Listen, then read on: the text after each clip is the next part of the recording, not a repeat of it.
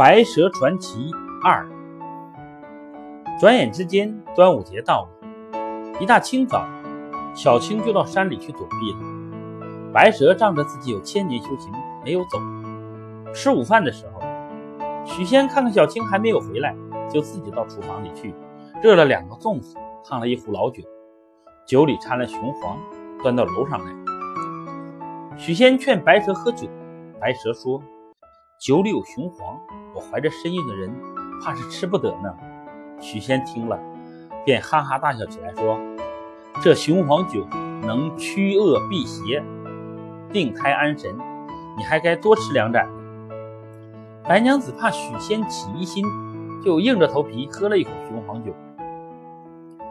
哪晓得酒刚落肚，便马上发作起来。白娘子只觉得头痛脑胀，浑身瘫软。便爬到床上，合衣躺下。许仙弄不清是怎么回事，便赶到床前，撩起帐子一看，白娘子已经无影无踪。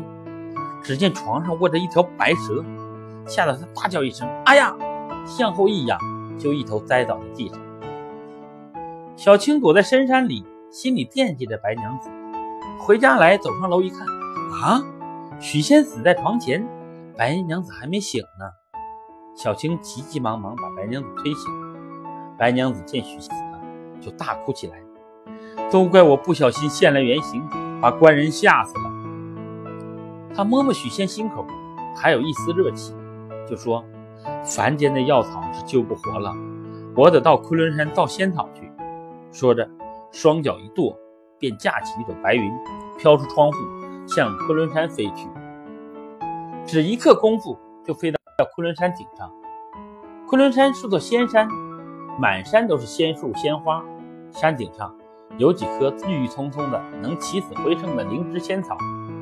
白娘子弯下腰，悄悄采一颗衔在嘴里，正想架起白云飞走，可是看守灵芝仙草的白鹤哪里肯饶过，便展开大翅膀，伸直长喙就要啄白娘子。这时候，忽然从后面伸出一根。歪弯头拐杖，把白鹤的长颈勾住了。白娘子转过身来一看，眼前站着一个胡须白花花的老人，原来是南极仙翁。南极仙翁答应了送白蛇一一颗灵芝，以救治许仙。白娘子谢过南极仙翁，衔着灵芝仙草，急忙架起白云飞回家来。她把灵芝仙草熬成药汁，灌进许仙嘴里。过一会儿，许仙就复活过来了。许仙朝白娘子看一看，心里好害怕，一转身跑下楼去，躲在帐房里。整整三日三夜，许仙不敢踏上楼梯一步。白娘子就问他为什么。许仙支支吾吾地说：“看见一条蛇。”白娘子听了，皱皱眉头，说：“我好好的一个人，怎么会变成白蛇呢？必定是你眼花看错了。”小青插嘴道：“相公没有看错。”我也看见了。那天我出门看龙舟回来，听见相公在喊叫。等我奔上楼去，相公已经昏倒在地上了。我看见一条白闪闪的东西，像蛇又像是龙，从床上立起来，飞出窗外就不见了。白娘子也笑着说：“哦，原来是这样啊！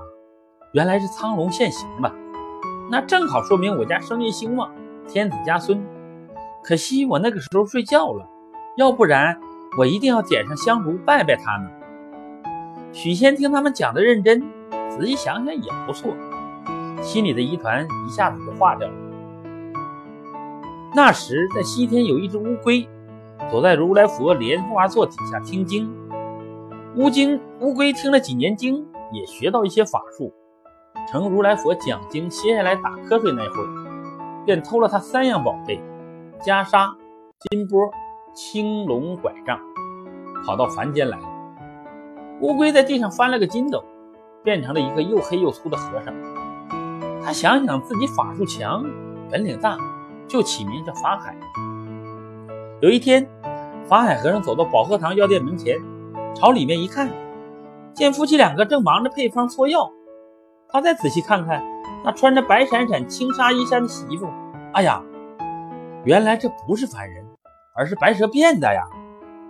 他抽空见白娘子上楼去，就敲起木鱼，大模大样的走进店里来，朝许仙合起巴掌，说：“施主，你店里的生意好兴隆啊，给我画个圆吧。”许仙问他画的什么圆，法海说：“七月十五，金山寺要做盂兰盆会，请你结个善缘，到时候来烧柱香，求菩萨保佑你多福多寿，四季平安。”许仙听他讲的这么好，就给他一串铜钱，在化缘簿上写下了自己的名字。日子过得好快，七月十五转眼就到了。这一天，许仙独自来到金山寺。他刚刚跨进山门，就被法海和尚一把拉到禅房里。法海和尚对许仙说：“施主啊，你来的正好。今天我如实告诉你，你女人是个妖精啊！”许仙一听，生了气：“我娘子好端端的人，怎么会是妖精？你不要乱说。”法海和尚假装慈悲的笑笑，说道：“这也难怪你不信我的话。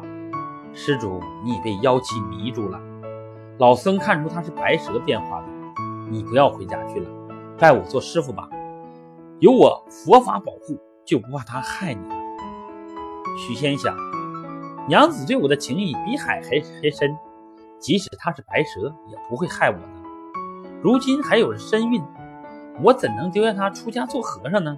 这样一想，他无论如何也不肯出家。法海和尚见许仙不答应，便不管三七二十一。把他关了起来。